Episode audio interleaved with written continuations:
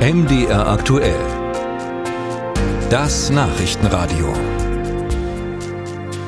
Und da geht es jetzt um die Leipziger VNG, die Verbundnetz Gas AG. Das ist das größte Unternehmen Ostdeutschlands, versorgt die Stadtwerke mit Erdgas und zu großen Teilen gehört die VNG dem Energieunternehmen ENBW mit Sitz in Baden-Württemberg. Aber ein kleiner Teil der VNG gehört den Kommunen, nämlich knapp 22 Prozent. Doch dieser Anteil und damit eben auch die kommunale Mitbestimmung, die wackelt jetzt. Warum und welche Folgen das haben könnte. Dazu ist jetzt MDR aktuell Wirtschaftsredakteur Ralf Geißler bei mir im Studio. Hallo Ralf. Hallo. Ralf, vielleicht kannst du erstmal umreißen, was ist da aktuell das Problem? Naja, die VNG ist ja ein großer Gashändler und durch den Krieg Russlands in der Ukraine hatte das Unternehmen vergangenes Jahr riesige Probleme, ausreichend Gas zu beschaffen. Es musste das Gas sehr teuer woanders einkaufen und nun fehlt das Geld für Zukunftsprojekte, um in grüne Gase zu investieren, zum Beispiel in grünen Wasserstoff. Und deswegen hat das Unternehmen eine sogenannte Kapitalerhöhung beschlossen. Das heißt, alle, die Anteile haben, sollen in Summe nochmal 850 Millionen Euro zuschießen.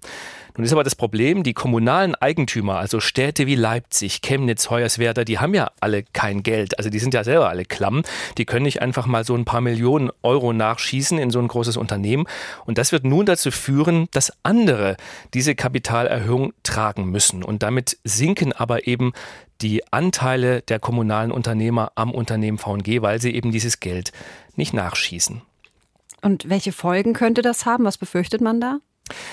Naja, wenn der Einfluss der kommunalen Unternehmen an der VNG sinkt, dann kann es natürlich passieren, dass die, die die Mehrheit haben, irgendwann sagen, naja, dann ziehen wir halt um mit dem Unternehmen. Also der größte Anteilseigner ist ja der ENBW-Konzern, hast du in der Anmoderation ja auch schon kurz erwähnt. Die sitzen in Karlsruhe und die könnten natürlich irgendwann beschließen, was wollen wir eigentlich mit diesem Unternehmen in Leipzig? Holen wir uns das doch nach Karlsruhe. Für wie realistisch hältst du das denn? Wie ist da deine Einschätzung?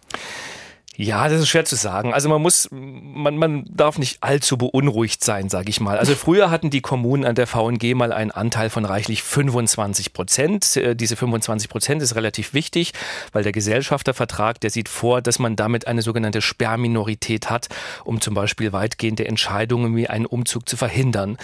Da in den vergangenen Jahren schon einige Kommunen nun ausgestiegen sind, liegt der kommunale Anteil jetzt bereits unter 22 Prozent. Das heißt, die Sperrminorität, die ist schon eine Weile weg.